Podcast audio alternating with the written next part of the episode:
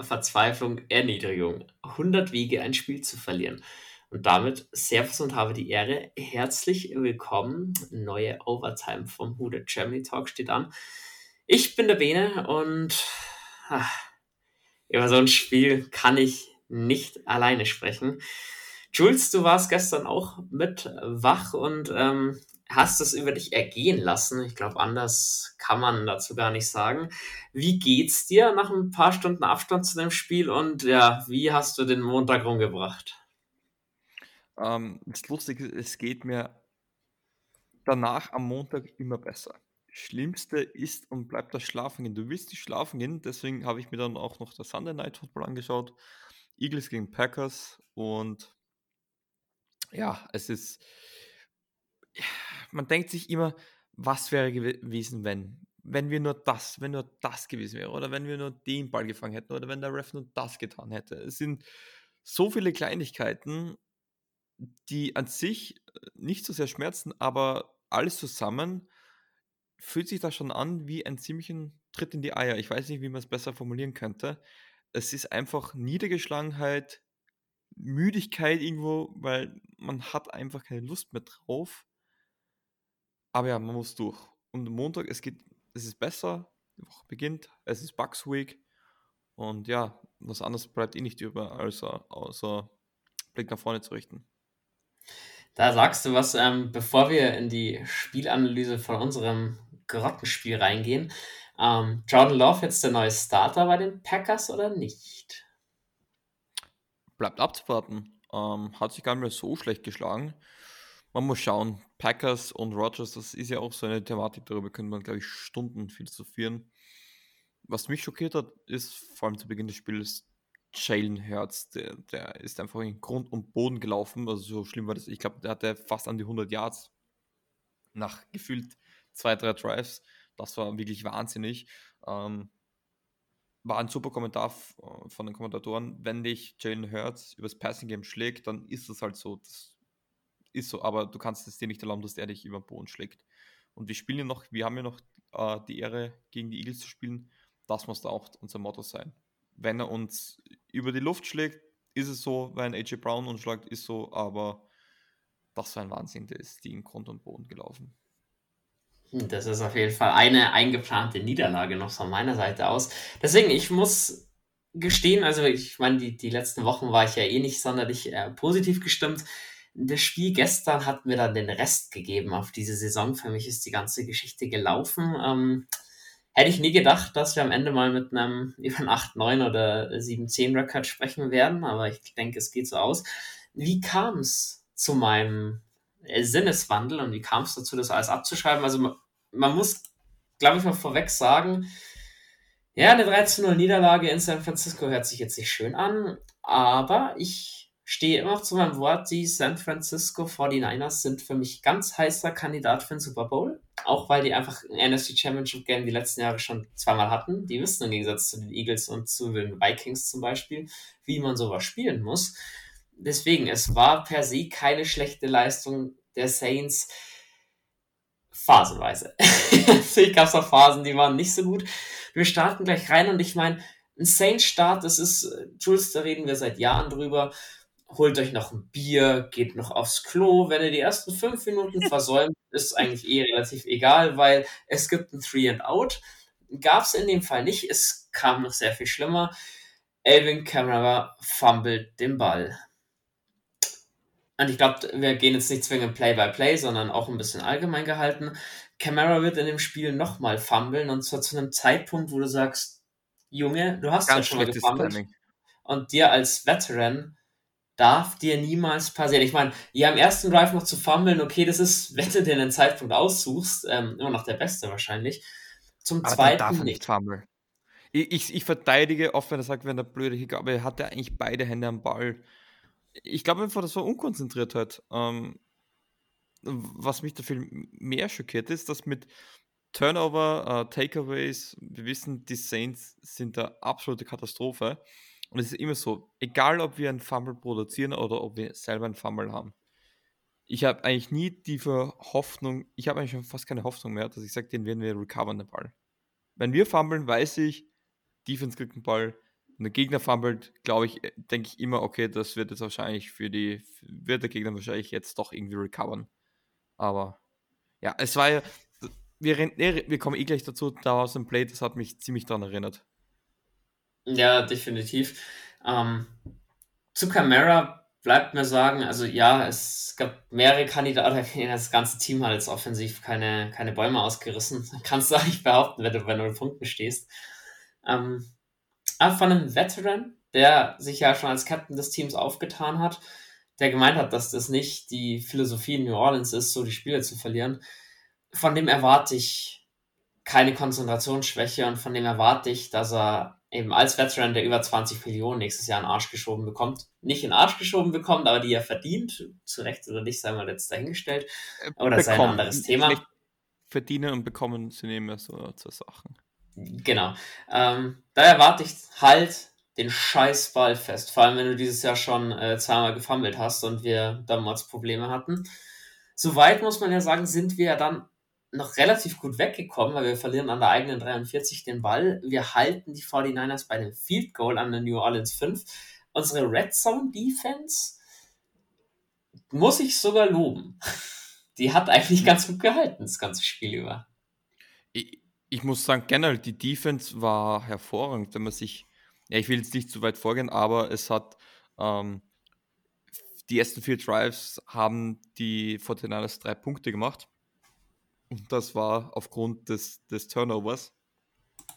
Bis dahin war es, also hat mir wirklich sehr gut gefallen. Dein Liebling ähm, muss man auch mal hervorstellen, der hat ein bisschen Spitze bekommen. Ich will gleich über ihn kurz anschneiden, weil der hat da schon oder, oh, er, er, er jubelt schon.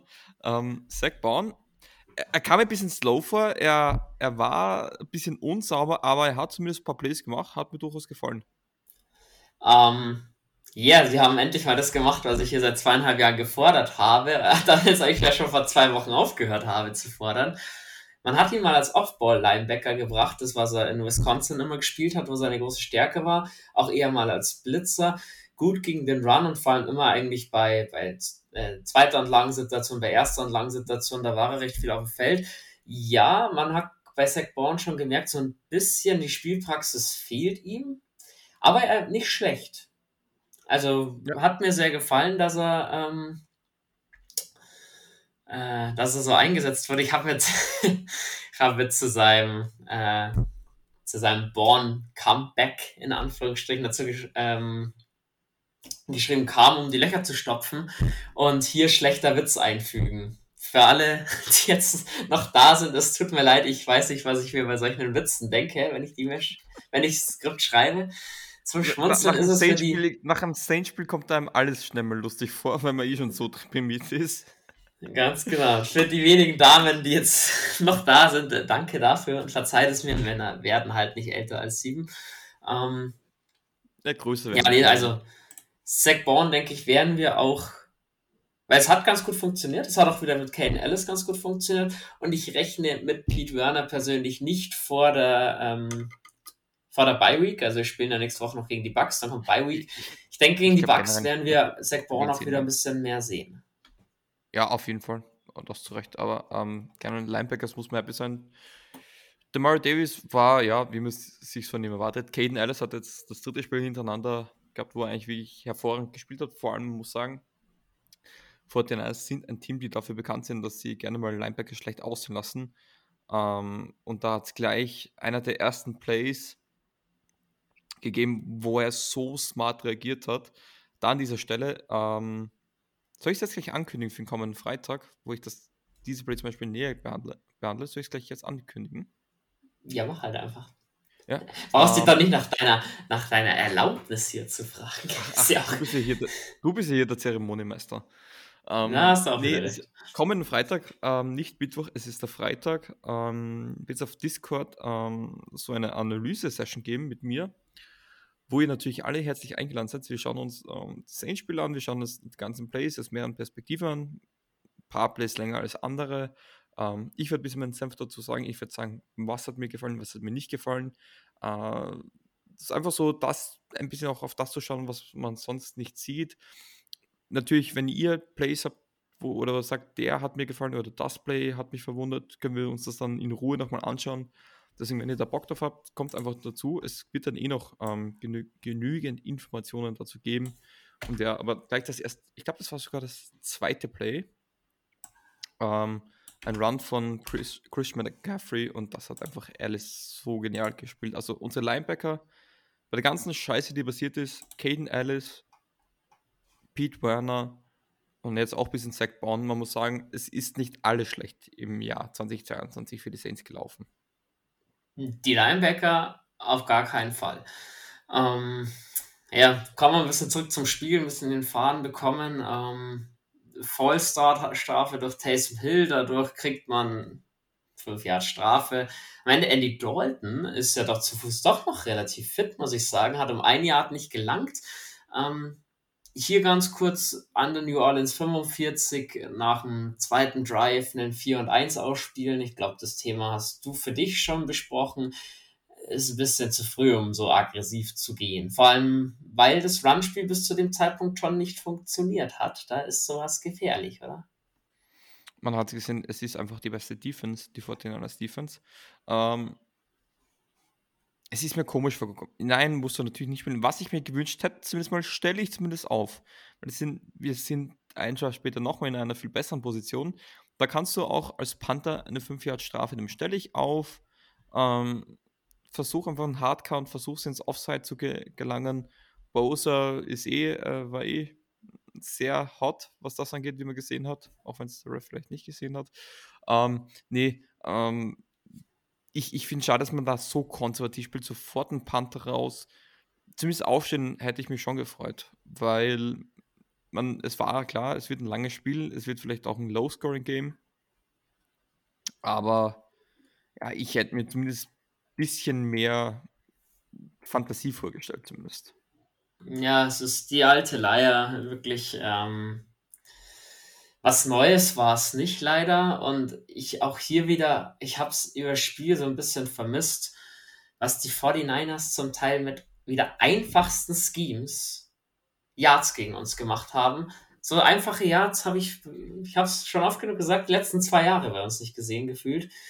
Tut ein bisschen weh, trotz alledem, das ist schon gesagt, nach dem, nach dem Field Goal ging bei den 49ers auch nicht viel, auch dank unserer Linebacker. Ähm, die eben Christian McCaffrey hatten äh, Zach Brown und Demario Davis ganz gut im Griff in dem Drive, kam da nicht gut durch.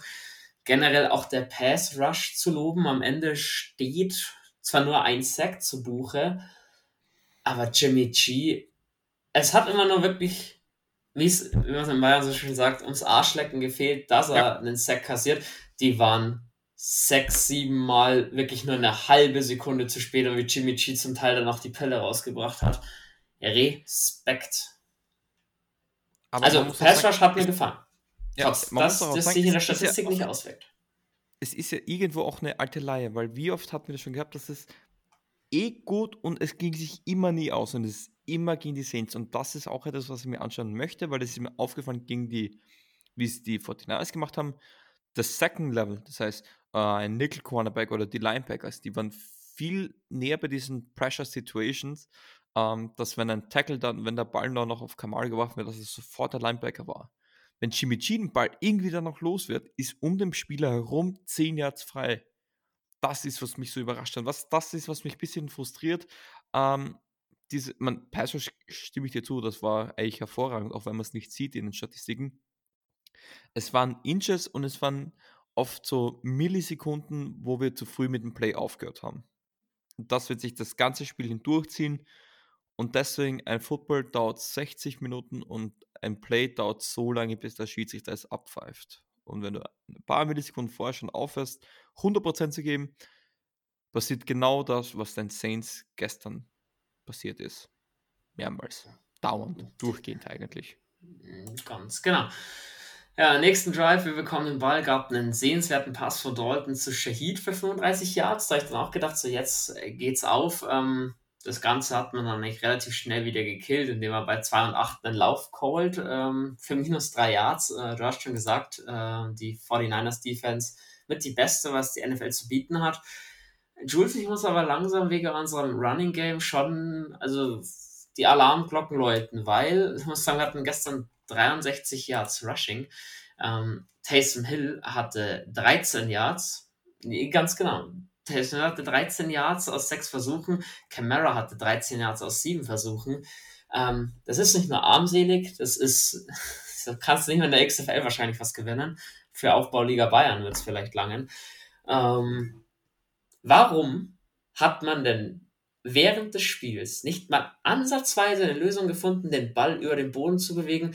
Und ganz ehrlich, wenn du mehr, also meine Meinung nach, wenn du merkst, du kommst überhaupt nicht durch, wieso dann immer wieder ein Camera so ein Lauf durch die Mitte spielen lassen, wofür er dann für minus drei Yard richtig auf die Fresse bekommt.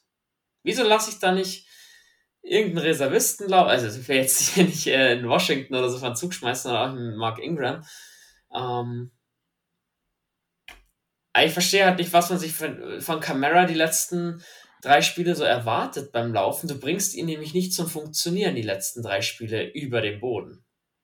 Die Sache ist, also erstens, dass ich habe gehofft, dass es nicht ganz so schlimm wird, aber ich habe es mir irgendwie fast erwartet, weil einfach die 49ers sind einfach so dominant gegen Runstop. Man muss sagen, unser Olin hat einen beschissenen Job gemacht ähm, gestern. Hat mir nicht gefallen. Und ja, wieso versucht man so oft mit Kamara? Wie viel Kohle zahlt man Kamara? Wie viel Kohle zahlt man Washington? Zahlt man Ingram? Du zahlst ihn dafür, dass er dir diese 15, 20 Touches im Spiel macht. Was er damit anfängt, ist die andere Sache, aber du musst es ihm geben und du musst es von du musst es einfach probieren irgendwie. Weil unsere Spielideologie ist immer darauf auf, ausgelegt, weil wir spielen trotzdem noch immer mit unserem Backup Quarterback. Auch wenn er wahrscheinlich unser bester Quarterback ist, den wir momentan haben. Du bist im Passing trotzdem stark limitiert. Das hat man gesehen. Ähm, was, was, ich schockierend finde, ein Traquan Smith oder Callaway wird, wird in den letzten Wochen gar nicht mehr eingesetzt. Ja, Callaway war inactive, obwohl er fit war. Und Traquan Smith hatte einen Catch für acht Yards. Ja, und, und das, das meine ich halt. Ähm, das, aber es, es, es hört ja nicht dort auf. Es ist ja nicht, aber wenn ich mir kurz anschaue, ähm, dann, dann ist es so, du hast mit Jarvis Landry, was hat der? Zwei Catches gehabt, der hat vier Targets. Troutman, ein Catch, ein Target. Smith nur ein Target das ist, du, dann hast du Chris Olave mit neun Targets. Das ist, du kannst nicht erwarten, dass ein Spieler so viele Targets übernimmt. Das Problem ist, weil das funktioniert einfach nicht. Äh, ja, Justin Jefferson hat aber so viele Targets. Ja, das ist auch gut. Und er ist ein erstens Weltklasse-Talent, aber schau dir an, wie oft Kirk Cousins die Kugel rausballert. Da kriegt auch ein Adam Thielen trotzdem noch seine zehn Targets zusammen. Wenn du schon sagst, du passt weniger, du versuchst wirklich Heavy Run, viel mit Taysom Hill, dann musst du auch einen Ball besser spreaden. Du kannst es nicht auf eine, auf einen Spieler alleine ähm, hinhalten und versuchen, dass der es jetzt irgendwie richtet. Weil wenn ich mir zum Beispiel jetzt anschaue, 49ers mit Jimmy G, Ayuk 8 Targets, Jennings 7 Targets, Debo Samuel 7 Targets, äh, McCaffrey 6 Targets, Kittel 4 Targets. Wir hatten drei, wir hatten zwei Spieler, die mehr als vier Targets hatten. Kamara mit 7, Olave mit 9 der waren 3, 4, 1, 1, 2, 1, 2. Du verteilst den Ball nicht gut genug. Und, und das verstehe ich aber nicht. Da ist einfach, die Ideologie ist auch nicht, dass wir das tun sollen. Und das ist nichts, was ich nicht verstehe. Ich verstehe einfach nicht, ähm, wie man denkt, selbst wenn das Run-Game funktioniert, dass man Ball über, über die Luft bewegen will. Ja, vor allem, weil man es halt in New Orleans, ja, jetzt kommt ja die alte Leier, dass man hier irgendwie Drew Brees hinterher weint. Aber der hat Spiele gehabt, da hat er elf äh, verschiedene Receiver gehabt und mit Targets äh, gefüttert, auch undrafted Receiver und und und. Das siehst du nach Drew Brees Zeiten leider jetzt gar nicht mehr. Das ist Chris Olave angesprochen, also unser Target Leader. Ähm, die nächste Szene, wir springen dann schon ein bisschen vor, nämlich ähm, Anfang von zweiten Viertel. Die Szene ist kontrovers. Die Szene wird äh, uns doch ein bisschen nachhängen, ähnlich der No-Call. War jetzt vielleicht nicht ganz so dramatisch wie der No-Call in der Situation, aber für Spiel war es definitiv der erste Genickbruch, der uns hier ganz schön Wind aus den Segeln genommen hat. Es gibt einen schönen 30-Yard-Pass durch die Mitte von Taysom Hill. Olave fängt den Ball, macht in meinen Augen Football-Move, wird getackelt, geht zu Boden, Ellenbogen geht drauf, Ball kommt danach raus. Saints machen schnell weiter während der Snap kommt, äh, challenge das San Francisco noch. Das wird auch schon sagen, war es nicht sogar schon zu spät für diese Challenge? Ähm, das wirst du mir gleich beantworten müssen. Und dann für mich die Katastrophe. Es hat mal geheißen, du kannst nur einen äh, Call overtune, wenn das einwandfrei zu beweisen ist, dass äh, eine Fehlentscheidung vorliegt. Und dann wird dieser Catch von Olave overtuned. Turned. Ist, äh, äh, overturned. Ähm, die, für mich, die NFL-Welt steht eigentlich ziemlich Kopf drüber, weil es keiner wirklich verstehen kann. Selbst Dennis Allen hat ja nach dem Spiel gesagt, er weiß jetzt auch nicht mehr mittlerweile, was in der NFL jetzt eigentlich noch ein Catch ist und was nicht. Jules, ich muss sagen, wie gesagt, für mich zwei Schritte im dritten wird dann schon getackelt. Du siehst aber auch, sind beide Füße im Spielfeld. Er macht den Move, er hat den Ball zu 100% unter Kontrolle. Ellbogen auf dem Boden, danach kommt der Ball raus, da ist der Spiel sogar schon lang vorbei für mich mal wieder eine absolut krasse Fehlentscheidung und das, nachdem man sich den Videobeweis auch noch angeschaut hat. Warum? Du hast die Regeln vorliegen, so richtig. Wo ist der Spielraum? Und noch dazu hätten sie überhaupt während des Snaps noch abpfeifen dürfen. Oder kam, für mich kam nicht auch die Challenge von den 49ers schon zu spät für die ganze Geschichte. Ähm, okay das erste ist einmal ähm, das mit der Zeit. Das dürfen die Refs machen, das ist irgendwo auch wichtig, wenn jetzt quasi die Game Clock, wenn die ganz noch nicht hm, weitergekommen ist, die Chain muss ja sich platzieren. Also man kann nicht direkt sofort weiterspielen. Das nächste ist, das war hier nicht der Fall, wenn du die Offense sich auswechseln musst oder Defense zeigt ihm sich auch auszuwechseln. Aber das war da nicht der Fall. Ja, es war unglücklich, aber ich habe es mir fast erwartet, dass du nicht so schnell ähm, einen Spielzug starten kannst, da schreist du am meisten. Also ich weiß, bei den Patriots, die schreien immer Peter, Peter. Das ist ein einfacher Inside-Handoff, einfach nur, dass nicht das passiert, was da passiert ist. So, und jetzt ist es ein Catch oder nicht? Was müssen wir erstmal wissen? Ruling on the field was a catch. Das heißt, du hast es schon gesagt, ähm, es muss eindeutig zu belegen sein, dass es kein Catch war, um es overturnen zu können. Jetzt schauen wir uns Regel 8, Sektion 1 Artikel 3 an. Also Regel 8 sind Forward-Pässe, Backward-Pass und Fumble. Sektion 1 sind Forward-Pässe, Artikel 3 Completed or Intercepted Pass. Es gibt drei wichtige Aspekte. Erstens, ähm, du musst also du musst ein Receiver sein, der erstens mal eligible ist, einen Ball zu fangen. Du musst einen Ball mit deinen Händen fangen. Du musst ähm, Kontrolle am Ball haben, bevor du zu Boden gehst. Zweitens, ähm, du musst im Bounce sein mit beiden Füßen oder mit einem anderen Körperteil als, als deine Hände. War mitten des Feldes, er hatte sofort Kontrolle über den Ball, also diese Punkte sind schon mal abgehakt. Und dann kommt der äh, beliebte Football-Move oder wie man in Amerika sagt, Perform of any act common to the game. Also irgendeine Bewegung, die typisch für einen Ballempfänger, äh, Passempfänger ist. Ähm, das kann hier im Regelwerk gesagt, tuck the ball away, also er steckt den Ball ein, ähm, extended forward, also er lehnt sich vorwärts, ähm, er nimmt einen zusätzlichen dritten Schritt, ähm, er bewegt sich upfield, ähm, er versucht oder ein Gegenspiel aus, auszuweichen. Eine dieser Sachen muss dazu noch zusätzlich erfüllt werden, dass es ein Catch ist. Ähm, wenn man sich anschaut, er fängt den Ball mit, also einen Ball an seinem Körper mit beiden Händen. Ball wackelt kein bisschen. Er macht den ersten Schritt, er macht den zweiten Schritt. In diesem Moment, wie er dann mit dem dritten Schritt, er, wird, er stellt sich ein bisschen durchs Tackling selber das Bein, aber es wird ein dritter Schritt gesetzt trotzdem. Wie er da zu Boden geht, steckt er den Ball weg bis dorthin. Wie er zu Boden geht, steckt er mit einer Hand den Ball weg. Er hat bis dahin immer Kontrolle den Ball. Er geht zu Boden, Ellbogen war, war down, ich glaube das Knie war glaube ich auch am Boden, Ball geht raus.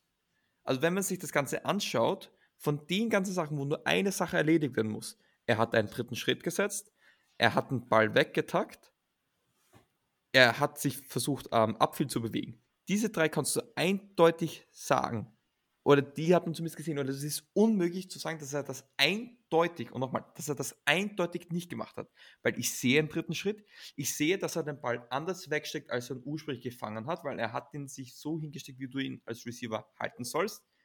Finger, äh, Fingerspitzen an der Ballspitze, Hand, Unterarm, Bizeps, Brustkorb. weil Brusco war es nicht, aber so steckst du den Ball weg. Er hat ihn zuerst mit zwei Händen gehabt. Ich habe da die Bilder als Vergleich. Das wird auch alles am Freitag nochmal genügend besprochen auf Discord, wenn ihr euch das Ganze visuell auch anschauen wollt. Das, also es ist, ich, ich, ich will nicht sagen, ob das ein Catch sein sollte oder nicht. Das ist was anderes, weil ich bin auch einer, der sagt, ein Catch muss wirklich eindeutig ein Catch sein. Aber per Reglement sind das die Definitionen. Er hat die Definition erfüllt. Und wenn die jetzt die hingehen mit der Booth Review, sind nicht nur die Refs, die damit entscheiden. Du siehst dir das an und dann sagst du, das war eindeutig kein Catch, obwohl ich alle diese Aspekte, die wichtigen Aspekte für einen Football Move sehe, dann verstehe ich das nicht. Dann verstehe ich nicht, wie man das argumentieren kann, wenn wir wissen, dass die NFL jemand ist, wozu gefühlt 95% immer Call Stands, weil es nicht eindeutig ist, wo man es wahrscheinlich gesehen hat, aber immer argumentieren könnte, ja, es könnte auch anders sein. Du kannst argumentieren, ist es ein dritter Schritt oder nicht. Ich sage ja. Vielleicht kann man sogar argumentieren, ob er jetzt mal wegtagt oder nicht. Ich sage, es ist eindeutig. Das ist die Bewegung, die du als Receiver machst. Aber es ist unmöglich. Und ich bin jemand, du weißt es selber, Schiedsrichter verteidigt. Ich habe sogar die Schiedsrichter beim No-Call verteidigt, weil ich sage, das war einfach ein menschlicher Fehler. Aber sich das anzuschauen, wissen, es ist, es ist keine schwierige Regel. Es gibt diese vier, fünf Aspekte, auf die du schauen musst und die hast du hier. Und wie du das dann wissentlich ändern kannst, ich verstehe es nicht. Ich sage nicht, dass das jetzt die Entscheidung war, dass wir das Spiel verloren haben, aber es hat uns auf jeden Fall nicht weitergeholfen. Und das verstehe ich aber nicht. Es gibt einfach eh ein Briefing mit den Refs.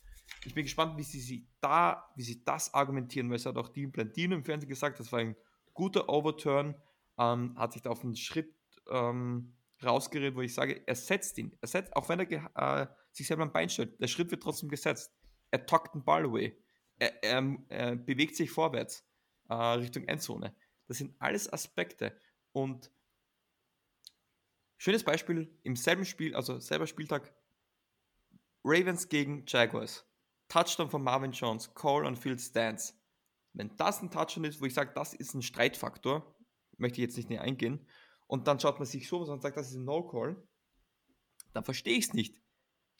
Die Catching Rule ist so gut, sie ist perfekt definiert. Es ist nicht immer fair, aber so kannst du es am ersten noch fair beurteilen.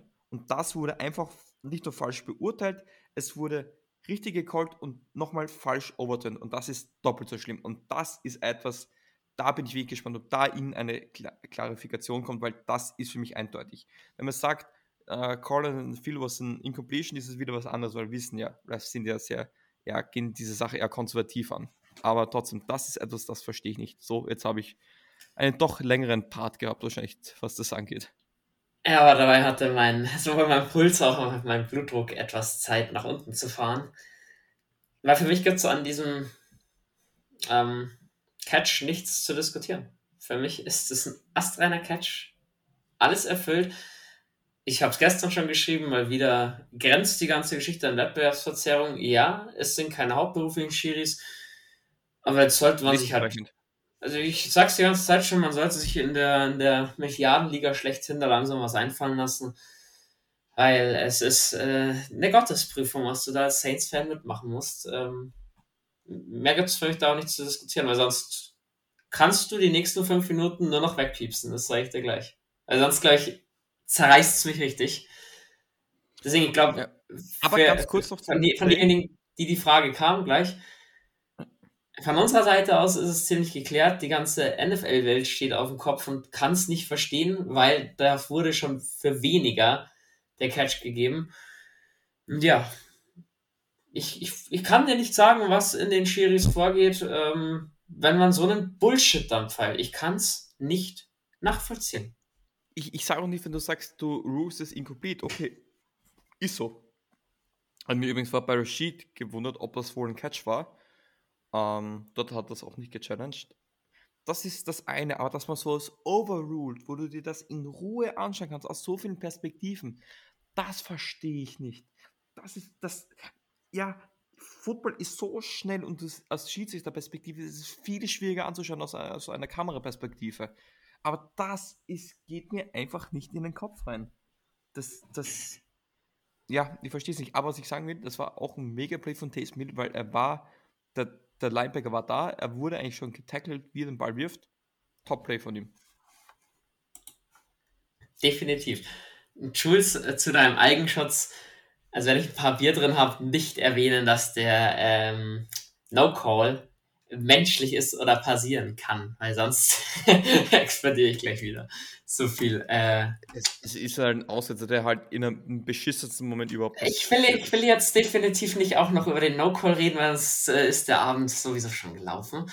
Ähm, was ein bisschen ärgerlich war, beim dritten und 14 dann, nachdem die ganze Geschichte zurückkam, ja, Chris Olave, den hätte man auch, den hätte man wirklich fangen können. Und natürlich, ja, sei es jetzt mal overruled oder nicht, halt halt einfach den Scheißball fest, dann kommt diese Diskussion erst gar nicht auf. Wir sind hier nicht mehr in Spiel 2 von der NFL, das war jetzt Spiel 12. Halt halt einfach den Scheißball fest. Das muss ich an der Stelle schon auch nochmal sagen. Ähm, ja, wieder dementsprechend schnelles Out von uns. 49ers ähm, hält man wieder mal an der New Orleans 1. Ähm, und zwar mit einem schönen Turnover an Downs. War natürlich dementsprechend schwer, da hinten rauszukommen. Ähm, hier auch katastrophale Playcalls an der eigenen 1-Yard-Linie. Wäre Mark Ingram fast für ein Safety getackelt worden. Das ging ganz knapp nur, ähm, ganz knapp nur durch. Mhm. Klar, was willst du machen? Eddie Dalton den Ball geben, wenn es äh, das Passspiel nicht funktioniert, schlecht. Der Run Game hat eben auch nicht funktioniert. Ähm, Soweit gab es dann eine Face Mask Strafe noch gegen äh, Trevor Penning, beziehungsweise auch eine Pass Interference Strafe, die uns da gerettet hat gegen die 49ers, dass das Ganze aufgehoben wurde, sonst wäre es ebenfalls ein Safety geworden. An der Stelle Trevor Penning sein erstes Spiel in der NFL gemacht, war auch, sagen wir es mal, ein eher durchwachsenes Debüt. Ja, das hat, da gibt es ein schönes Play, da wurde es er hat brutale Probleme noch mit der Geschwindigkeit der NFL. Das war wohl auch zu erwarten. Ähm, den wirst du so schon nicht als Left Tackle sehen, was ich zwar schade finde, weil auch Jim Source ziemliche Probleme hat. Aber der war jetzt verletzt. Er ist in der Preseason immer besser reingekommen, aber das wird noch dauern. Gib ihm die Offseason-Zeit und dann hoffentlich ab nächstes Jahr. Das, es ist einfach College und, und NFL ist eine ganz andere Intensität. Er wurde ja oft als sechster Lineman gebracht, ähm, also in richtig, in richtig schweren Paketen, in richtigen Heavy Sets, sagen wir es mal so. Aber ja, äh, wenn ich da so auf nächste Woche schaue mit Devin White und Lavante David und äh, wer sonst noch alles äh, in der Bucks Front 7 umeinander schwirrt, ja, das ähm, ja, wird noch ein bisschen Zeit brauchen. Auf jeden Fall kommt dann das Unvermeidbare, die 49ers kriegen mit 1 Minute 47 den Ball zurück. Arbeiten sich natürlich durch, weil unsere Two-Minute-Defense vor der Halbzeit ist die schlechteste der NFL. Warum auch immer, auch weil ich da sage, zu viel Soft-Coverage, zu viel auf Sicherheit, zu wenig aggressiv. Mittlerweile komplett lesbar, was wir machen.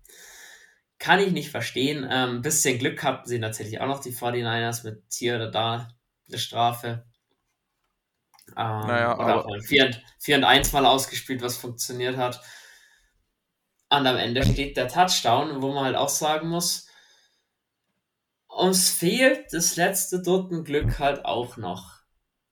Weißt, Tyron Matthew pitcht den Ball nach oben, er fällt dem Receiver in die Arme, Touchdown, da fehlen Zentimeter, dass den Tyron Matthew runterpickt, dann hast du endlich deine Interception wie das ganze Jahr schon. Es sind Nuancen und am Ende kosten uns diese Nuancen halt verdammt viele Spiele und mir auch verdammt viele Nerven. Ich wundere es auch immer, dass dein Glas, Glas dicht steht. Ich weiß nicht, ich habe ihn schon länger nicht mehr gesehen. Wer weiß, vielleicht gibt es ihn noch gar nicht mehr. Doch, dieses, dieses Team ist es dieses Jahr halt auch nicht wert, dass der kaputt geht. Wenn ich sowas sag, nee, es ist, es ist mir nicht wert. Der war von No Call, da wär, hätte ich ihn da schon gehabt, dann wäre es mir da wert gewesen wahrscheinlich. Aber nicht bei so einer Scheiße, was ich jetzt da mitmachen muss dieses Jahr. No Call muss ich sagen, war ich zu sehr schockiert, dass ich da irgendwas mitreagiert habe. Der Frust ist da erst am nächsten Tag gekommen oder ein paar Stunden später. Nee, ähm, ich, ich muss sagen, die, vor allem die Defense die hat mir sehr gut gefallen. Aber was man gesehen hat, ist, die Fehler haben sich gehäuft das Spiel, mehr Fehler wir gemacht haben, desto schlechter sind wir geworden. Wir haben uns durch unsere eigenen Fehler runtergezogen. Und es wundert mich, dass ich es noch nicht viel öfter gesagt habe. Ich glaube, jede zweite Nachricht bei mir in der WhatsApp-Gruppe war, die sind mental nicht dort, wo wir sein sollen. Wir sind mental undiszipliniert. Wir machen einfache Fehler. Wir machen vermeidbare Fehler. Wir ziehen uns selber runter. Wir machen den Gegner stark. Und du fragst, wieso sind wir in der Two-Minute-Drill so scheiße? Weil wir uns bis dahin immer runterreißen, wenig gelingt und irgendwann lass es aus. Und anscheinend sind so, weiß nicht, nach 28 Minuten Spielzeit so ein perfektes Timing, um mal so richtig auszulassen. Ähm, ich weiß nicht, woran es liegt, aber momentan sind wir kein gutes Footballteam, das 60 Minuten gut spielen kann. Ich kann mich, Raiders vielleicht das Einzige, ich kann mich an keine Spielerin, wo wir 60 Minuten okay bis gut gespielt haben. Ja, leider, leider stimme ich dem so zu. Ähm, ja, wir stehen, wie gesagt, jetzt minus 37, in zwei Minuten vor der Halbzeit. Schlechteste Wert der NFL. Was mich an der Sache so ankotzt, Schulz, im Camp trainierst du Two-Minute-Drills, sowohl Offense als auch Defense, bis dir schlecht wird. Es kommt jeden Tag des Öfteren dran und bei uns funktioniert das sowas von null, weil du viel zu passiv bist egal ob die Defense oder die Offense betrifft, weil du Sachen machst, die kein Mensch versteht. Man sieht es zum Beispiel. Wir kriegen mit äh, 9 Sekunden den Ball noch zurück an der eigenen 31. Kurzer Pass zu Track von Smith war sein einziger, kurze Outroute. Du kriegst den Ball mit 3 Sekunden. Und anstatt, dass du dann entweder sagst, du schmeißt eine Hail Mary oder du kniest ab, lässt du Camara einen Running Back Draw laufen mit der er dann humpelnd in die Halbzeit geht. Gott sei Dank hat er sich an der Stelle nicht verletzt. Und da muss ich aber an die geistige Gesundheit von unseren Koordinatoren appellieren. Haben sie euch ins Gehirn geschissen? Ganz ehrlich, was, was soll das? Was erwartest du dir drei Sekunden vor Schluss, wenn du einen Running Back Draw an der eigenen 39 callst? Erwartest du wirklich, dass der 61 Yards durchläuft?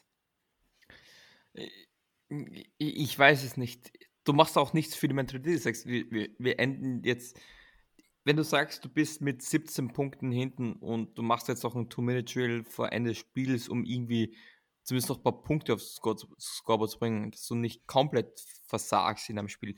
Okay, aber was war das Score? 10-0? Du hast einen, und gibst einen Ball mit 3 Sekunden und 61 Yards einem Spieler, der im Spiel einen Average von ich muss jetzt kurz nachrechnen, der hatte einen Average von 1,9 Yards, ähm, der mehr Fumbles als Touchdown hat bisher in seiner Saison. Den gibst du dann Ball. Was erwartest du dir? Und das ist das Problem, was ich bei unserem Offensive-Koordinator momentan sehe, ist, sie haben keine Ideologie. Sie wissen auch, was sie tun. Sie panten, wenn sie ihn ausspielen sollen. Sie spielen aus, wenn sie panten sollen. Zum Beispiel ähm, wenn ich weiß, ich, ich, wir, ich möchte einen vierten Versuch ausspielen, ich bin bei dritter und ziemlich weiß, ich werde einen vierten Versuch ausspielen, dann versuche ich nicht die tiefe Bombe, sondern dann kann ich auch einen Short Play callen, weil dann ich, begebe ich mich lieber auf Fourth and Short ähm, oder Fourth Manageable, als dass ich da auf Biegen und Brechen da jetzt was versuche. Und dieses, ich weiß nicht, kurzsichtige oder dieses aus den Emotionen heraus entscheidende, so wirkt es ja fast, das bringt dich nicht weit wenn du dich von deinen Emotionen leiten lässt, und ich kann mir das eigentlich nicht vorstellen, Pete Carmichael ist jetzt schon so lange im Geschäft, aber das macht für mich einfach keinen Sinn. Man muss sagen, es war mit John Payton nicht viel anders. Ja, aber Jules, das ist halt jetzt wirklich so der Punkt, wo ich sage, ich bin bayerischer Dödel, der, äh, der immerhin mal zweite Bundesliga gespielt hat. Ähm, und du bist ein österreichischer Dödel, der Flag Football spielt. Wieso erkennen wir sowas? Wieso erkennt sowas mindestens die halbe Community, dass das Schrott ist, was wir da machen. Und mehrere Koordinatoren und Teamangehörige, die dafür bezahlt werden, ihren Job zu machen, sowas zu erkennen und solche Situationen zu vermeiden. Wieso entscheiden die sich gerade dieses Jahr gefühlt wirklich bei jeder Situation, wo es brenzlig wird, falsch? Und jetzt kommt eben auch noch der Punkt, Pete Carmichael ist nicht erst seit gestern dabei, sondern eher seit vorgestern der müsste doch mal wissen, der müsste doch auch mal die Eier haben und sagen, komm, das machen wir jetzt so und so. Aber nein, da ist reine passiv, da ist Angst, du traust, ich habe halt auch so das Gefühl, du traust es denen gar nicht zu, dass sie 4 und 1 überhaupt ähm, erlaufen können. oder erspielen können. Ich verstehe halt da die Welt nicht mehr. Ich meine, ja, wir haben früher Sean Payton schon auch ab und an mal kritisiert, wie das jeder andere Kritiker auch gemacht hat. Ich vielleicht mehr als manch anderer. Aber mittlerweile muss ich mit so, ich komme mir von Teilen von dem Coaching-Staff verarscht vor. Kann ich dir aber erklären, wenn du magst. Also ich, kann dir so die, die, die, ähm, eine Kurzfassung dazu geben. Ja, genau, kurz ist das Wort, wir sind schon bei 40 Minuten und wir haben heute noch ein straffes Programm in der Folge. Ja, aber wenn es zum Auskotzen ist, ist halt zum Auskotzen. Ähm, die Sache ist, du kannst nicht willkürlich Plays callen. Du kannst nicht am Sonntag sagen, oh, es funktioniert nicht, wir callen was anderes. Du studierst dir diese Plays ein, weil die haben alle, du kannst einen Play callen. Das ist ja wie so ein Play Call zusammengesetzt, das kann ich auch mal erklären ähm, zu einer anderen Zeit. Ähm, du kannst willkürlich viele Plays zusammenstellen, aber du musst die durchgehen. Du musst die immer und immer wieder durchgehen. Das heißt, du wirst in jedem Spiel dieselben Plays sehen, die du letzte Woche gesehen hast. Weil ähm, gute Teams, du kannst nicht einfach ein willkürliches Play machen und erwarten, dass es funktioniert. Wenn du ein willkürliches Play machst, dass du nie im Training durchgegangen bist, wird das eine absolute Katastrophe, das kann ich dir versprechen. Ähm, und deswegen ist es auch so schwierig, ähm, den, den, das Playcalling dann da zu adaptieren, weil wie gut sind die Leute, vor allem wenn du sagst, du hast viele Verletzte. Du arbeitest mit einer Backup, O-Line, Backup Quarterback, äh, Michael Thomas ist, ist da, Landry war lange nicht draußen, wir machen trotzdem dieselbe Scheiße ist. Wie viel an, was kannst du, kannst du anders machen? Ich kann es mir so erklären, dass sie sich wahrscheinlich über das früher gedacht haben, run heavy, es sollte funktionieren, es sollte klappen, es funktioniert nicht und diese Adaption funktioniert einfach nicht so, wie man sich vorgestellt hat. Und man versucht jetzt weiter, Ball zu laufen, Ball zu laufen, Ball zu laufen. Ähm, es ist zum Beispiel, was mir auch, wir hatten gestern einen Endround, so ein Chat Sweep. Das perfekte Beispiel. Ich glaube, kein Team läuft so viele Chat Sweeps wie die 49ers. Wie oft in der Situation hat es einen Chat Sweep von den Saints gegeben? Ich glaube, das war der zweite. Einen anderen von Rashid Sheet kann ich mich erinnern. Ähm, wir laufen so, sowas nicht. Dafür, der funktioniert weil es man auch nicht von den Saints erwartet ist. Du kannst aber nicht willkürlich sagen, so wir laufen mehr Chat Sweeps, weil es gibt so viel, was du darauf zu beachten hast. Ich würde eh dazu gerne mal eine Folge machen, was es in ein Playcalling alles reinkommt. Ähm, es gehört geändert, aber es ist gar nicht so leicht, das zu ändern. Und das am selben Spiel de facto unmöglich, weil es aber der artet dann ein Chaos aus. Das machst du dann, wenn mein Backup, ganz kurz noch, 10 Sekunden, deswegen, wenn ein Backup Quarterback reinkommt, schaut das oft gut aus, weil dann sagst du, fuck it, mit dem kannst du eh alles probieren. Und oft hast du dann Glück und es funktioniert. Aber oft funktioniert es auch gar nicht. Ja, wie heißt der, ähm, der Zach Wilson jetzt bei den Jets? Ähm, Mike White. Der hat, Mike White. Ich war mal auf Jack White, aber das war der Musiker. Ähm, ja, aber das ist. Mal schauen. Der, von dem hatte man nicht viel Tape. Der hat natürlich funktioniert, auch wie Andy Dalton, also im ersten Start eigentlich. Aber wenn du dann schon weißt, wie der Mann tickt, äh, bin ich gespannt, ob damit die Jets besser fahren. So viel zu dem Thema. Ähm, offensiv, denke ich, wird sich zur nächsten Saison definitiv was ändern, weil wir da Pete Carmichael in der Rolle definitiv nicht mehr sehen werden. Dafür lege ich meine Hand ins Feuer. Vielleicht in einer kleinen Rolle, vielleicht gar nicht mehr. Vielleicht holt ihn Sean Payton ins, in sein neues Team. Äh, da brodelt es ja auch mit den Cardinals und mit den Chargers, die sich da so ein bisschen um ihn bemühen. Da mal abwarten, was daraus kommt, halten wir natürlich auf dem Laufenden. Ja, wir, kommen wir zurück. Ja. angenommen, er geht zu den Cardinals und wir holen Cliff Kingsbury. Wärst, wie glücklich wärst du damit? Oder generell, wenn du einen Koordinatoren hättest, lieber einen aus dem College, so einen jungen Verrückten oder eher so einen Veteran aus der NFL? Äh, Cliff Kingsbury, der hat doch. Der NFL-mäßig jetzt auch nichts gerissen, wieso sollen wir den brauchen? Ähm, er, weil er, er eine kreative Offense spielt. Er spielt sie kreativ. Es ist halt schwieriger, sie umzusetzen.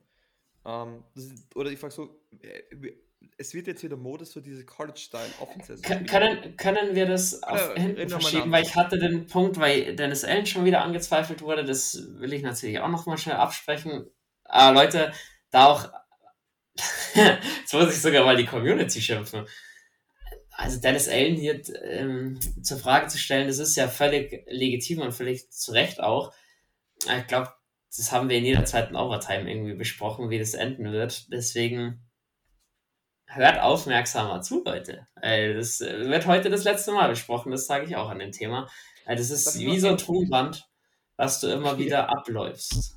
Wir müssen die ganzen Takes immer aufnehmen, so wie äh, Duelle an der of Scrimmage gewinnt, das nehme ich auf und drücke mir immer den Knopf, das dann wird das dann abgespielt. Weil sich viele wünschen, dass man sagt, ey, so emotionslos bei den Postgame-Interviews. Ähm, Wäre es jetzt besser, wenn er da herumschreit und sagt, das ist scheiße, das ist, wäre das viel besser, frage ich mich da. Ja, jetzt schmeiße ich meinen Plan ein bisschen über den Haufen, weil dann reden wir halt jetzt doch über Dennis Allen. Nee, nee, nur den Punkt dazu, ganz kurz. Ja, jetzt hast du, jetzt kannst du, jetzt kannst du mich auch gern haben, ganz ehrlich. Äh, dann, dann übergebe ich, wenn du mir hier meinen Plan kaputt machst, dann, dann werde ich dich aber auch danach richten. Jules, mich, dieses Emotionslose, das stört mich nicht mal. Ähm, mich stört, dass Dennis Allen sich dann immer hinstellt und sagt, ja, wir wissen ja, was schiefgelaufen ist und das und das und das. Und es kommt aber am nächsten Spiel nichts an Reaktion. Es kommt keine Veränderung, es kommt nichts Neues. Und man, ja, man muss fairerweise sagen, Dennis Allen kann nichts für den No-Catch von Olave, der dann äh, nicht gezählt hat, äh, der so gewertet wurde. Der kann auch nicht dafür, dass ein Veteran Captain des Teams zweimal fummelt und davon einmal wirklich in einer verdammt spielentscheidenden Situation.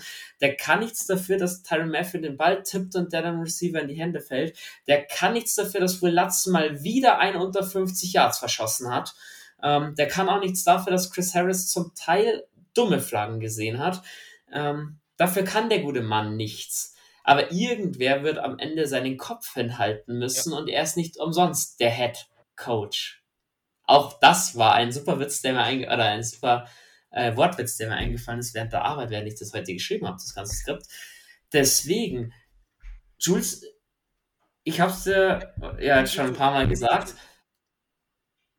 Dennis Allen ist einer der besten Defensive Coordinator, die die NFL kennt. Dennis Allen ist kein guter Head Coach.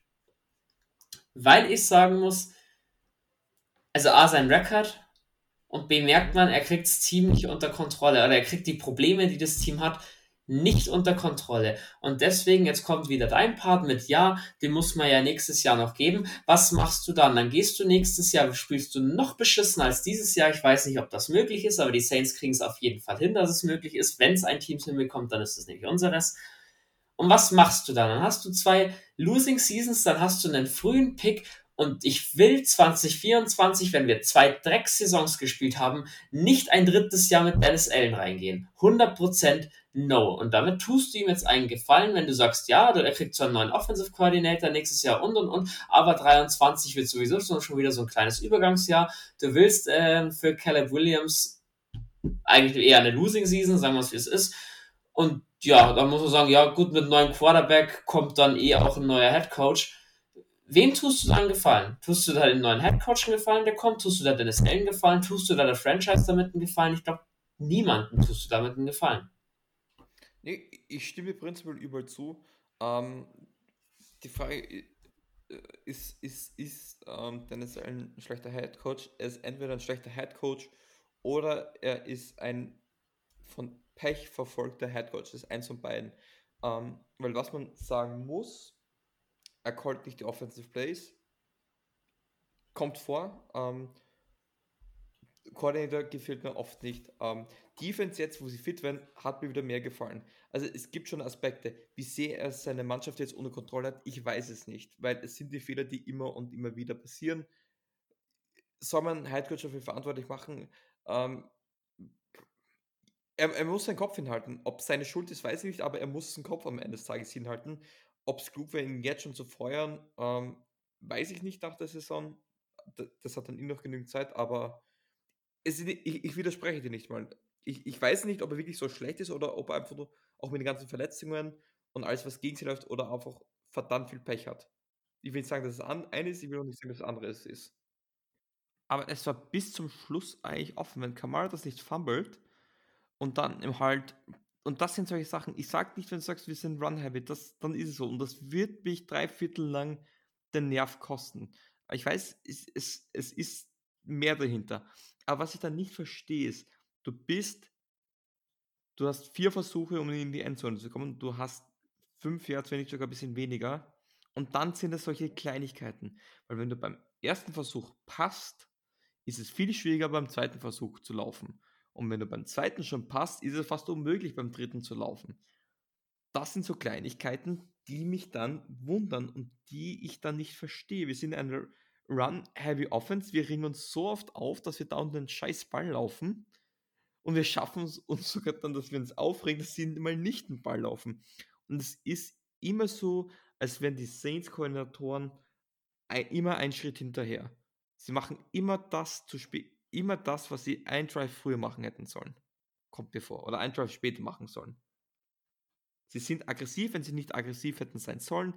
Wir sind, ähm, wir sind zwar ungefähr an das äh, San Francisco 49ers 45 Yard Line. Das ist dritter und lang, tiefer Ball. Und ja, den kann er natürlich fangen. Auch, ja, ist nicht, nicht der einfachste Ball, aber natürlich, den kann er fangen. Macht er nicht und du musst panten. Ich sage, mach das, wirf das, was du immer machst. Dritter und du wirst einen Checkdown für ein paar Yards. Das war dritter und gefühlt eine Ewigkeit. Ich spiele eine absolute Soft Coverage, müssen sie auch. Du kannst ja locker 7, 8 Yards generieren, was dich in eine Field Goal Range bringt. Und das sind dann so Fehler auch vom Offensive Coordinator und auch vom Head Coach, der da wahrscheinlich irgendwie sagt, be aggressive. Ich weiß nicht, wer, wer, das callt. Das sind dann Sachen, das verstehe ich nicht. Und das, es fühlt sich für mich an, als würde man aus der Emotion raus agieren. Madden, man kennt es, erste Drive funktioniert nicht, ah, man hatte noch zweiten, ach scheiß drauf, ich spiele vierter und 17 ausgefüllt. So, so fühlt sich das an, dass man, dass die selber nicht mehr wissen. Also so ein bisschen so Dumpsterfire, äh, nur aus dem Bauch heraus entscheiden. Weil da waren viele Entscheidungen, die einfach nicht klug getroffen worden sind. Wenn da tief auf Olave ankommt, sage ich super, aber nicht in der Situation. Das wünsche ich mir bei Dritter und Sieben, dass man da mal das probiert, aber nicht, wenn es darum geht, ist man in Field Goal Range oder nicht. Weil dann sei, ist das größte Ziel beim Low Scoring Game, nimmst Field Goal oder die Chance auf ein Field Goal, anstatt, ja, ja man hat eh gesehen, was rauskommt. Null Punkte. Ganz genau, vor allem zu dem Zeitpunkt hätte man dringend mal Punkte gebraucht, weil ähm, 49ers haben ja zweite Halbzeit den Ball bekommen, waren ebenfalls, das war dann so der zweite Nackenschlag, ähm, die Interception, die zurückgenommen wurde von Alante Taylor, die ja auch bis tief in die 49ers ähm, Red Zone ja, zurückgetragen hat, ähm, gab eine illegal Contact Strafe gegen Chris Harris. Äh, sogar Drew Reese hat gesagt, dass das ähm, lächerlich ist und ja, also wie gesagt, wir können, wir können auch die ganze Scheiße umbenennen. Sollen sie Schach spielen, dann ist das eine illegal Kontextstrafe, ist von mir aus in Ordnung. Aber wir spielen immer noch Football und Leute, also so kleinlich, so Korinthenkacker, kenne ich eigentlich nur von den Deutschen, dass sowas so kleinig gepfiffen wird. Ganz ehrlich, also sorry. Mhm. Ja, generell der Drive, wo die 49ers am Ende 13-0 in Führung gehen können, Du hast von Malcolm Roach eine völlig zu Rechte Roughing the Passer Strafe. Ich meine, da war vielleicht auch einfach ein bisschen Frust dabei, wo man sagt, jetzt aber, will ich ihn endlich mal erwischen. Habe ich, hab ich das auch gedacht, aber der war außerhalb der Tackle Box. Ja. Das war kein Roughing the Passer. Na, war es ja war es eigentlich nicht, aber brauchen wir auch nicht mehr diskutieren. Die NFL sieht, Quarterback wird äh, eine Sekunde nachdem er geworfen hat getackelt, dann ist es scheißegal, ob der in der eigenen Endzone steht, dann ist es egal, ob der auf den Goalposts oben steht, dann ist es Roughing the Passer. Ähm, brauchen wir auch nicht mehr drüber reden. Das ist lächerlich, Witz. Sorry, einfach nur ein Witz. Ja, du machst es dem so nicht einfacher. Ähm, ich glaube, Chris Harris in dem Drive auch noch mit der zweiten ähm, Personal Foul Strafe mit einer Flagge. Ja, ähm, Chris Harris hatten wir jetzt das Thema auch schon. Solange Lattimore nicht zurück ist, muss den fast auf dem Roster haben, dass der sowieso aktiviert. Aber wenn Lattimore zurück ist, auch PJ Williams hoffentlich nicht schlimmer verletzt ist, dann brauchen wir definitiv keinen alten Chris Harris Jr. mehr, der vor fünf Jahren mal Pro Bowl gespielt hat. Sorry, ähm, da langt es einfach nicht mehr mit so einem dummen, mit seinen dummen Strafen als Veteran hilft sowieso keiner, ob die gerechtfertigt sind oder nicht. Ja, auf jeden Fall 49ers 13-0 vorne, dann kommt eigentlich ein guter Drive, endet an der San Francisco 30, Will Lutz, äh, Will Lutz schafft es nicht aus 48 Jahren viel, äh, jetzt bin ich aber komplett raus, du. Aus 48 Yards ein Field Goal zu erzielen, ähm, und das auch da muss ich. So das hat sich so angefühlt. Der wird nicht reingehen. Der wird einfach nicht drauf reingehen. Er hatte ich tatsächlich auch das Gefühl, aber auch da muss ich sagen, ja, Will Lutz, sorry. Ähm, zwar schön, dass du 60 Jahre machen kannst, aber nicht bei 48 Yards und du musst punkten, sich darauf nicht verlassen kann. Dann hat der 4 Millionen Vertrag auch keinen Sinn in meinen Augen. Tut mir wirklich leid. Ähm, bin auch ein bisschen Wut geladen, merkt ihr, und vor allem will ich die ganze Chose jetzt hier mal zu Ende bringen, es ist furchtbar. Das Spiel generell, also Werbung war es keiner für den Sport, das war, es war wirklich grottig. 49ers wieder mit einem Punt. Dann kommt der zweite Fumble von Camara an der 49ers 2. Und wo ich halt eben sage, das war 11, 17 in, im vierten Viertel noch zu spielen. Okay. Du bist 13-0 hinten, du sagst, das wäre die Initialzündung gewesen, wenn du dann in Taddy reinläufst. Den da zu fummeln als Veteran, wenn du heute schon mal gefummelt hast, sorry, das wird Camera selber wissen, ah, das war der dritte Genickbruch, danach war die Luft raus und ich war im Bett, weil ich gesagt habe, den Scheiß werde ich mir nicht weiter anschauen. Ich habe für heute genug gelitten. Und das Traurige, es war danach nicht mal vorbei, weil man war ja nochmal in, in an der Goal-Line von den 49ers und trotzdem ist das Spiel mit 13-0 ausgegangen. Und das meinte ich, das ist verhext für die Saints. Über den Fumble, dass ihm das nicht passieren darf, ja, müssen wir nicht reden. Juwan Johnson hätte, hat, hätte die Chance gehabt, den Ball zu recovern. Dann noch irgendein Offensive Tackle. Es war klar, 49ers recovern Ball. Ist es Pech? Wahrscheinlich, dass in dem Juvan Johnson versucht, durch die Arme letzte. Generell, wir hätten das Spiel so leicht gewinnen können. Taysom Hill, ja, ist, sage ich, kannst du nicht von einem Quarterback warten, dass er den fängt, weil wenn der vorher da jemand einen Arm herumfuchtelt, ist es verdammt schwierig, den Ball zu fangen. Juwan Johnson kann den dann schon eher fangen. Kamara fummelt an der 5-Yard-Line. Wir hatten genug Chancen, um das Spiel in der Mitte des vierten Viertels noch umzudrehen. Locker. Und deswegen, ich werde teilweise schon in der, WhatsApp-Gruppe lustig gemacht, ähm, weil ich immer sage, das Spiel ist noch nicht vorbei. Hat man gesehen. Wir waren, wie oft waren wir noch an der 5 Yard Line der 49ers? Einmal. Zweimal. Nee. Ja, also mit, mit Fumble und danach waren wir nochmal. Also natürlich, genau. Ähm, an, an dem und, Punkt noch, um dann das Spiel langsam zu Ende bringen, wenn du nichts dagegen hast, weil äh, die imaginäre sagt langsam, also eine Stunde über so ein Dreckspiel reden zu müssen, ist, äh, ist wirklich Strafe genug. Ähm, ich sehe es beim zweiten Mal, wo man dann noch an der San Francisco 4 war, ähm, Andy Dalton sackt für minus 7 Yards. Ich bin, obwohl ich die Szene nicht gesehen habe, wahrscheinlich ziemlich sicher, dass es aussah, als wäre er wieder für minus 30 Yards gesackt worden. Ja, dann, dann meine ich so ein Thema Coolness, was du brauchst jetzt dringend 6 Minuten 18 vor Schluss Punkte und dann hält anscheinend die O-Line nicht dicht. Andy Dalton wird gesackt, wo ich sage, du hast es halt dann auch nicht verdient.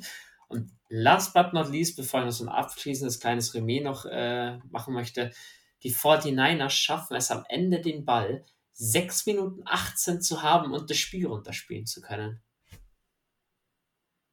Defense, hallo, eine vorhanden, mal ein bisschen Pass vielleicht mal All-Out Blitz bringen, um irgendwie mal einen Sack oder sogar einen Fumble irgendwie zu erzwingen, hat es nicht gegeben. Dementsprechend verlierst du das zurecht. Zwei kleine Punkte hätte ich noch, ähm, weil auch Timothy geschrieben hat, ähm, dass Andy Dalton nicht nur ein Hospital Ball zu Alvin Kamara geworfen hat, sondern mehrere. Ähm, da noch schnell deine Meinung dazu? Ja, aber es kommt vor, vor allem darauf ist die Offense auf, ausgelegt auf Checkdowns. Und wenn die Defense das mal überreißt, wird sie schneller am, am Ballträger dran sein. Dann musst du einfach als Ballträger auch wissen, entweder fang ihn gar nicht und schütze dich selber, wird halt nicht so gern gesehen, aber ist auch legitim, auch legitim, weil sonst denke es gar nicht auf irgendwie versuchen, Yards auf der Catch, geh sofort runter. Aber wenn man jetzt Andy Dalton oder Dennis Allen Vorwurf machen möchte, das hat es zu Genüge gegeben, auch mit Kamara und Breeze allein schon. Ähm, das bekannte Play auf Reggie Bush war nicht mal, er hat nicht mal was falsch gemacht. Also der ist einfach da durchgeschossen und hat einfach komplett verrammt. Das, das, das ist halt die undankbare Aufgabe eines Running Backs. Checkdowns laufen, das muss aber ein Thailand auch. Thailand ist halt anders gebaut. Deswegen, so schön es klingt, Running Backs sind Verschleißprodukte. Ja, das ist als äh, Safety übrigens, auch wenn dir der Gegenspieler dann ein bisschen leid tut, wenn du einmal so aus dem Leben rasierst. Ähm, schon irgendwie auch ein viel schönes Gefühl, wenn dann so ein lumpiger Checkdown kommt und du haust den zurück in seine eigene Endzone, so quasi. Das ist ähm, für die Defense sehr befriedigend. Ja, Jules. Ich habe ähm, eine schöne Anekdote hätte ich dazu. Ich habe, wie ich mir vor Ort mal ein Spiel angeschaut habe von meiner Heimatmannschaft, das war wirklich so ein Spiel, meine, also unsere Heimatmannschaft hat das Spiel dominiert gehabt.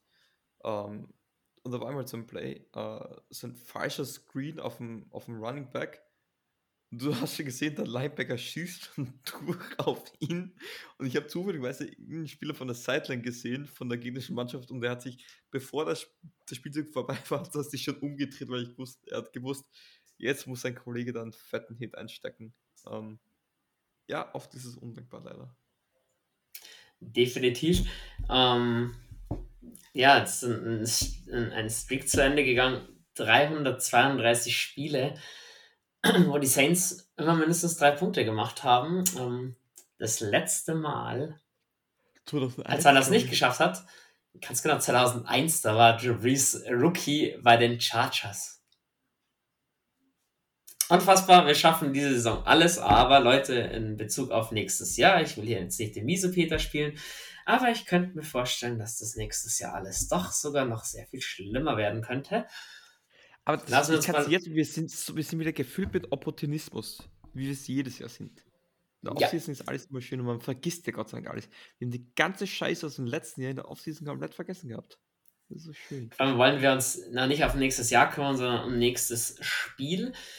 Ah, ist die Liste, was länger oder was besser werden muss, ist, denke ich, ziemlich lang.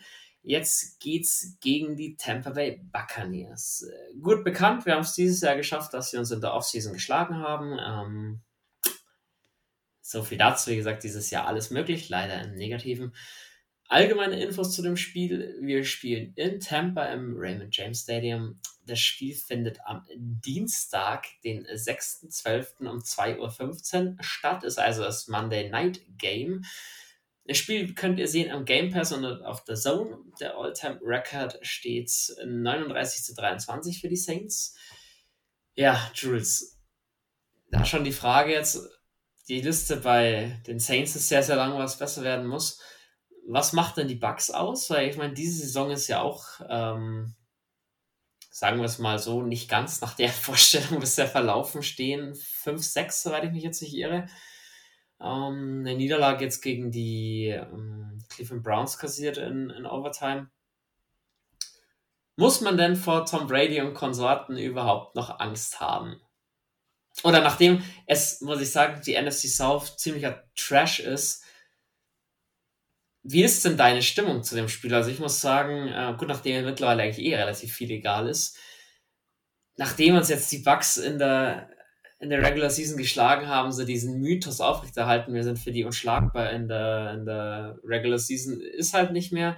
Deswegen ist die Spannung bei mir vor dem Spiel und die Nervosität weit nicht so hoch, wie es die letzten Male war. Ja, auf jeden Fall. Vor allem, man darf nicht vergessen, ja, Player Season, das ist de facto, also da, da, da sage ich jetzt mal, er ist noch nicht zugenagelt, aber er ist zumindest schon mal geschlossen.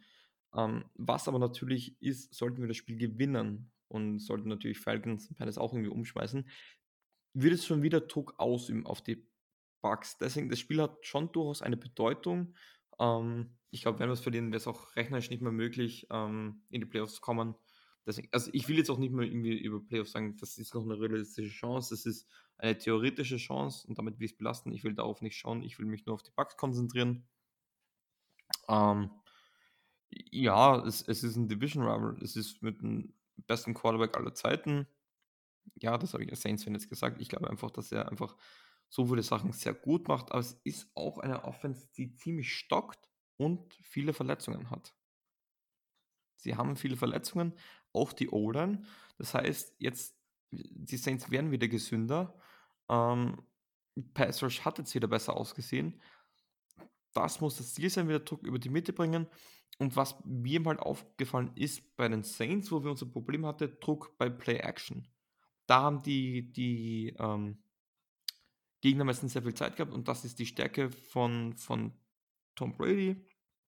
Ball bewegen, Play Action, die Seam über die Mitte, über die Linebacker drüber. Gerne auf unsere Linebacker kommt ein mega Job zu. Aber ich glaube, wir müssen doch durchaus ähm, oft Zone spielen und nicht Man Coverage. Latimore wäre natürlich auf ein Träumchen, wenn der genau gegen Mike Evans wieder zurückkäme. was durchaus möglich wäre. Er war ja Gott sei Dank schon wieder Limited Practice ähm, nach seinem Nierenriss, glaube ich, und was er noch gehabt hat. Ähm, von dem her, ja, du musst diszipliniert spielen. Das sage ich zwar oft, aber vor allem nach der Leistung gegen die 49ers muss man das deutlich betonen. Diszipliniert spielen, damit meine ich nicht nur Flaggen vermeiden, sondern auch fertig spielen. Das ist auch das, was Tom Brady immer sagt. Ähm, spielt die Plays fertig, one play at a time. Wenn wir das gut exekuten, ähm, dann hätten wir wahrscheinlich auch so an die 21 Punkte gegen die 49ers erzielt. Dann hätte die Welt auch schon besser ausgeschaut. Ähm, ich glaube, du kannst gegen die Bugs mit ihren, vor allem mit ihren Verletzungen besser Taysom Hill einsetzen. Das musst du müssen. Uh, sowohl am Boden als auch im Laufgame, im Run-Game. Ich glaube, dass Olave ein großes Spiel haben wird. Sprich, 8 Catches für über 100 Yards. Vielleicht ist ein TD auch noch drinnen. Alter, okay. Ähm, das langt mir noch nicht ganz als Analyse für die Bugs. Ähm, ja, warum? Also es können doch nicht nur die Verletzungen sein, dass bei denen dieses Jahr so dermaßen das im Getriebe drin ist. Was funktioniert denn nicht mehr? Es ist die Tatsache, dass Todd Bowles der neue Head Coach ist. Hat der was umgestellt? Ist Tom Brady mittlerweile einfach auch mal alt geworden und lässt jetzt da mal sein äh, Football zu spielen. Wo ist denn das Problem das bei den Bucks? Weil so nominell, ja, du hast Abgänge gehabt, da die hast du, glaube ich, so vom Namen her eigentlich gut nachbesetzen können. Was denn los? Ja, man hat, man war lange Zeit das beschissenste Runge mit Abstand, das beschissenste Runge in der Liga. Ähm, das haben sie jetzt in den letzten Wochen in den Griff bekommen, dann waren sie auch wieder besser an dem sie auch Rashad White besser eingesetzt hat, was für mich eher Gift war, weil ich in jeder Liga fast Leonard Fournette habe. Ähm, ich weiß, niemand interessiert sich für mein Fantasy-Team. Ähm, und dass sie jetzt geschafft haben, wieder das Für, für welches von den acht? ja, meistens schaue ich nur in meiner Dynasty, aber naja, was soll ich sagen? Zach Ertz, Injured Reserve, Leonard Fournette verletzt, Cooper Cup auf der Injured Reserve. Weißt du, ich bin da jemand, ich bin da, ich mache so die LRMs, weil da gibt es außerdem Draft Picks. Ich habe da alles rausgepfeffert, dass ich, ich will die ersten drei Jahre immer einen Titel gewinnen. Erstes Jahr habe ich gewonnen. Zweite schaut schon schwieriger aus, aber es soll ja nicht um ein Fantasy-Team gehen, sondern jetzt um die Tampa Bay Buccaneers in ihrem Run-Game. Und man muss einfach sagen, dass das jetzt aus irgendeinem Grund auch immer besser funktioniert über die letzten Wochen. Ähm, O-Line-Block besser.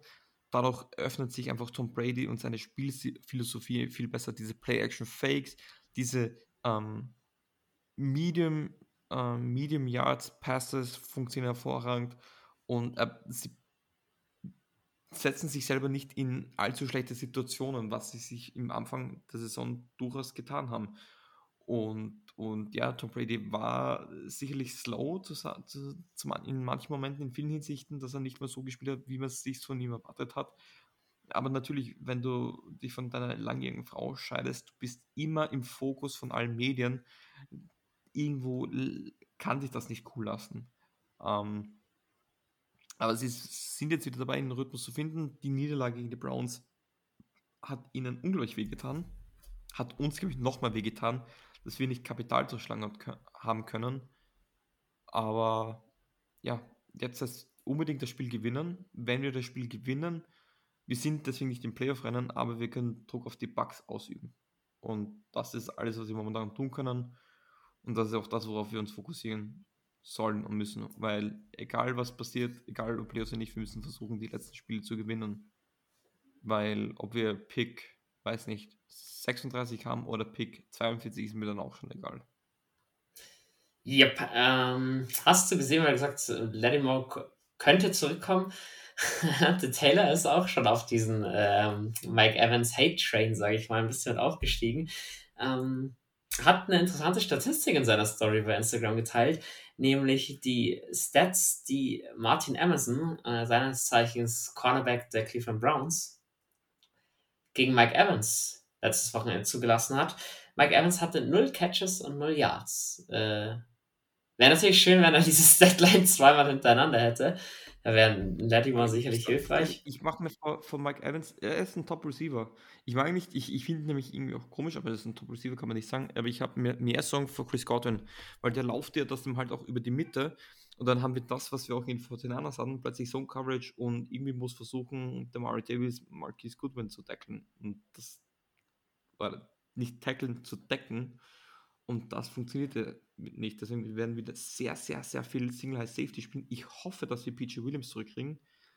Der ist für sowas eigentlich prädestiniert. Und ja, ich erwarte viel Justin Evans, viel Nickel Plays. Ähm, ich glaube, wir werden weniger Stack Bounce sehen, weil wir mehr Nickel spielen werden. Und ja, aber vielleicht so zur Rotation, um Druck zu bringen. Ich glaube, wir werden mehr Druck sehen auf, auf Tom Brady. Und ja, in der Offense, ich sage, du musst es trotzdem mit Taysom Hill weiter versuchen, du musst versuchen, Ball am Boden zu bewegen. Sie sind nicht mehr die Top-Run, die aus den letzten Jahren, aber das sind wir auch nicht. Und du musst einfach, es wird viel über Chris Olave gehen. Ich glaube einfach, dass die, dass die Target Share höher ausfallen wird für Spiele wie Landry, Juwan Johnson, Troutman, dass man denen auch die Targets gibt. Du wirst es brauchen. Ein Spiel allein wird er, wird gegen die Bucks nicht viel reißen können, glaube ich. Aber ich glaube, ja, da dass halt ich... Olave der Ankerpunkt sein wird in, diesen, in dieser Offense. Um diese Olave-Theorie gleich noch ein bisschen auszufahren. Mir graust vor allem Chris Godwin gegen Chris Harris oder Justin Evans oder auch Betty Roby im, im Slot.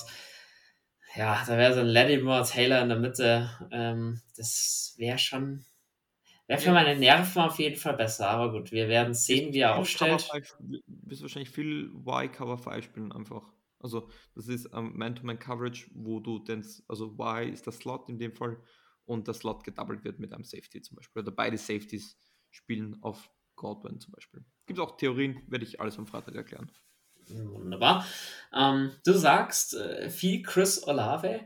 Ähm, Warum? Was gibt denn die Bugs Defense her, beziehungsweise was gibt sie nicht her für uns?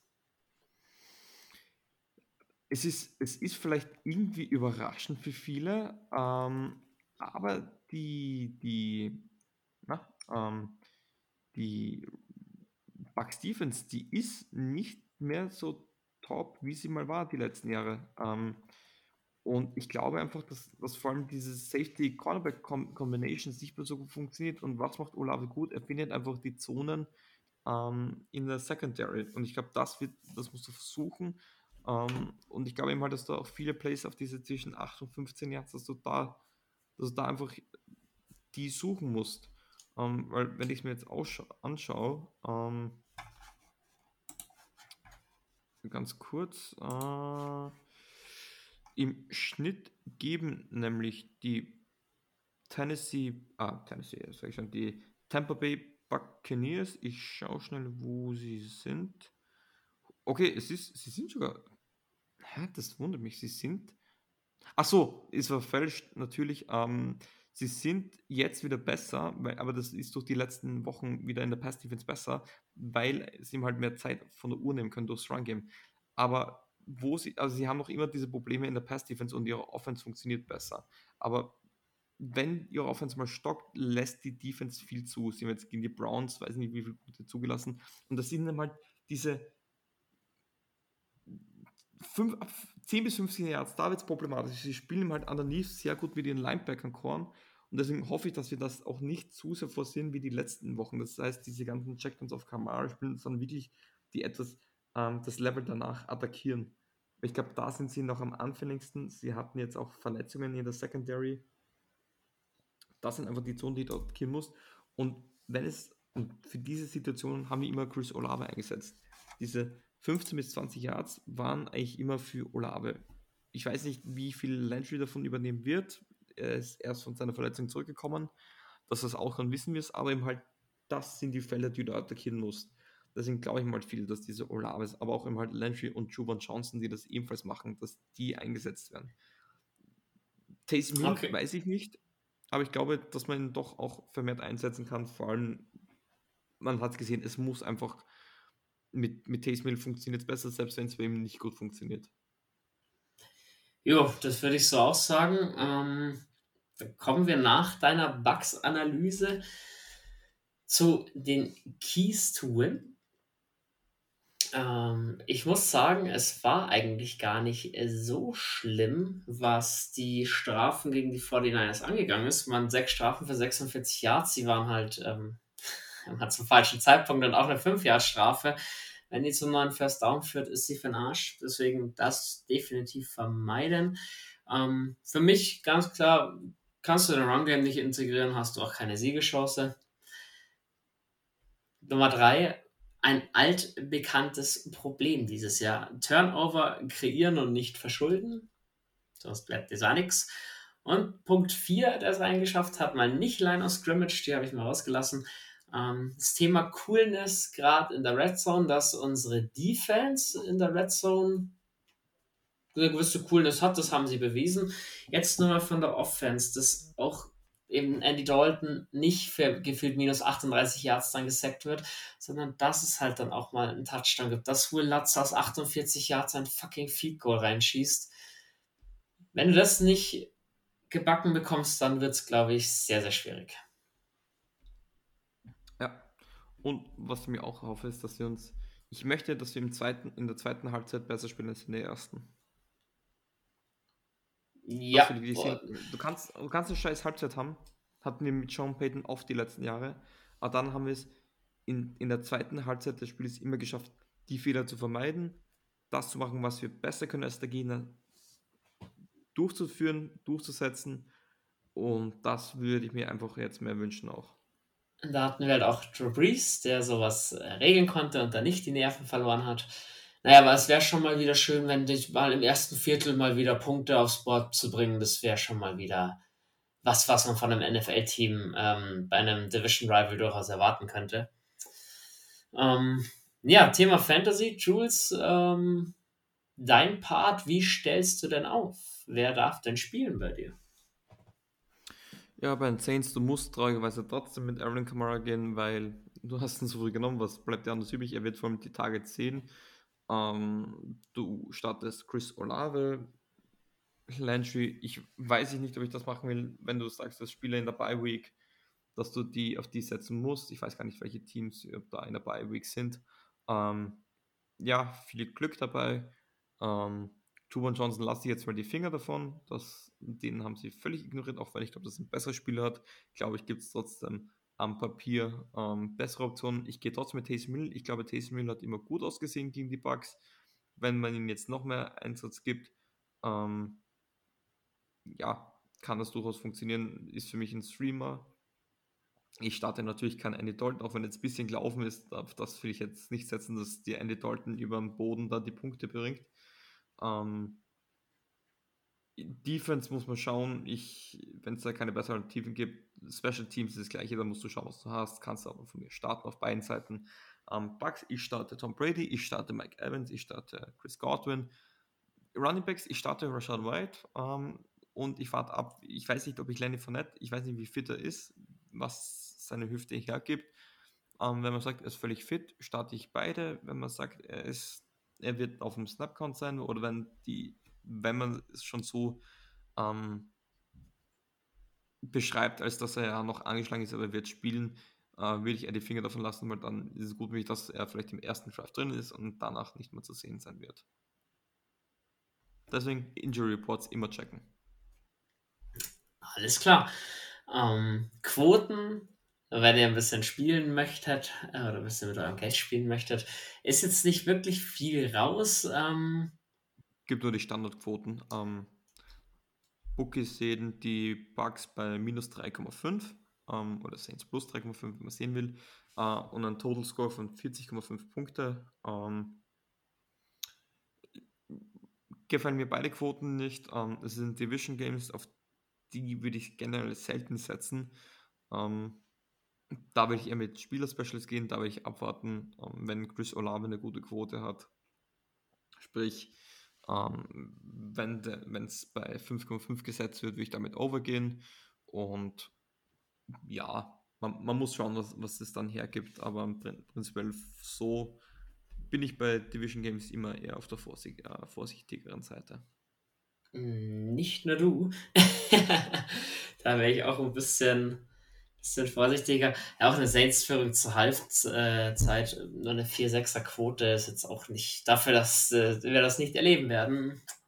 Höchstwahrscheinlich nicht so sexy. Deswegen da werdet ihr aber am Samstag oder am Sonntag eventuell nochmal mit frischen Quoten, wo man wirklich sagen könnte, da lohnt es sich drauf zu setzen, über unsere Instagram-Story ähm, informiert.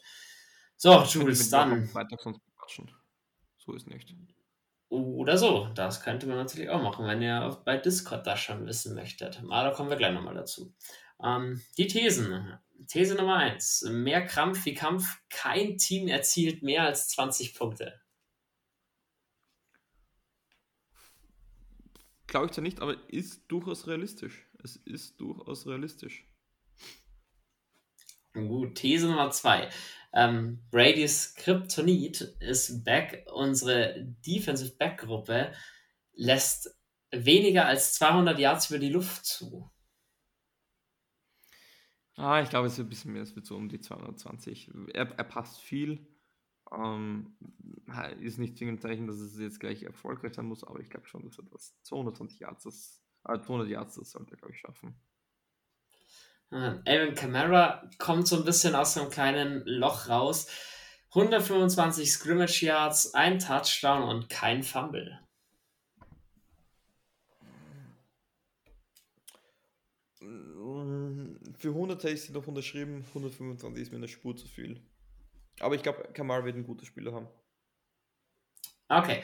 Und dann noch die These Nummer 4. Ähm, Bucks überrennen die Saints. Äh, die Saints lassen mindestens 125 Yards Rushing zu. Glaube ich nicht. Ich habe einfach die Art von Running Game, was die Bucks haben, liegt den Saints eigentlich. Das können sie gut unterbinden. Deswegen glaube ich auch, dass Tom Brady über 200 Yards wirft, weil sie ähm, schnell aufs Passing Game zurückgreifen müssen. Wenn es sowas wird wie gegen die Falcons Woche 1, wo du uns im Grunde Boden laufen kannst, so wie gegen Ravens, das wird was anderes. Aber ich glaube einfach, dass sie es über, über einen Pass machen müssen und ich glaube einfach, dass da die Saints ähm, okay sein werden. Aber ich glaube, im Run Game werden sie gut im Griff haben können. Gut, und dann natürlich noch ähm, der Tipp. Ich habe es so schön reingeschrieben. Es ist mir so egal, deswegen gibt es von meiner Seite aus keinen. Ach, du willst doch nur nie falsch liegen. Jetzt mal was lustig ist, ich sage 31-17, weil ich mit diesem Ergebnis einfach sehr viel schöne Erinnerungen habe. Ich lasse dich jetzt raten, wieso. 31-17. Nee. Also im ersten Mal klingelt es jetzt sicher, ich werde es auch nicht fünf Minuten überlegen. Äh, es ist auch gemein, weil es ist schon ein bisschen eine Zeit lang her. 2017 war das Ergebnis von Super Bowl 44, Saints gegen die Colts. Schöne Erinnerung. momentan auch. Krass, ja. Da habe ich jetzt tatsächlich. Ich habe hab eher an, an, Games gegen die Bucks gedacht, weil ich gedacht habe, nee, auch das erste Spiel von Tom Brady im Dome als Buccaneer war nicht 31-17. Naja, egal. Ähm, du hast mir gerade vorgeworfen, ich tippe nicht, weil ich nicht falsch liegen will, einen kleinen Disput oder raus aus der Footballwelt rüber in eigener Sache zur Formula Bro. Ähm, ja, muss ich jetzt hier auch mal nutzen, die Bühne. Ähm, Saison ist zwar vorbei bei der Formel 1, aber die Motoren sind nicht ganz still, zumindest nicht bei der Formula Bro. Kommen noch ein paar Folgen, beziehungsweise wenn ihr zur nächsten Saison dabei sein wollt, schaut gerne rüber. Jules, ich und auch Michi und Silvan würden uns sehr freuen da Instagram für euch der erste Ansprechpartner, würde ich sagen. Und zur eigenen Sache im Who Germany Talk, um wieder zurückzukommen Richtung Football. Ähm, Weihnachtszeit steht an. Unser Shop hat ein paar neue, schöne, ganz äh, nette Sachen parat. Also wenn ihr noch ein Weihnachtsgeschenk sucht, schaut gerne mal vorbei. Äh, wir würden uns sehr freuen. Dann, Jules, du hast es äh, sechsmal mindestens angeteasert in der Folge. Am Freitag, den, Jules, was ist der Freitag? Lass mich schnell schauen. Dritte, der nein, der zweite. Samstag. Freitag, der zweite, zwölfte auf Discord. Schaut in die WhatsApp-Gruppe rein. Jules wird euch eine WhatsApp durchgeben. Da wird ein bisschen analysiert und vorausgeschaut aufs neue Spiel. Ähm, WhatsApp-Gruppe, wenn ihr noch nicht drin seid, kommt rein, auch wenn die Saints scheiße spielen und auch wenn äh, jeder ein bisschen gefrustet ist. Man ist dann nicht alleine gefrustet. Es geht auch gleich besser, wenn man den Frust ein bisschen abladen kann. Man, man, ja. verpasst auch kein schlechtes Play von Olave. das auch nicht. ähm, mehr habe ich nicht in eigener Sache. Jules, wir sind durch, außer du willst noch irgendwas loswerden.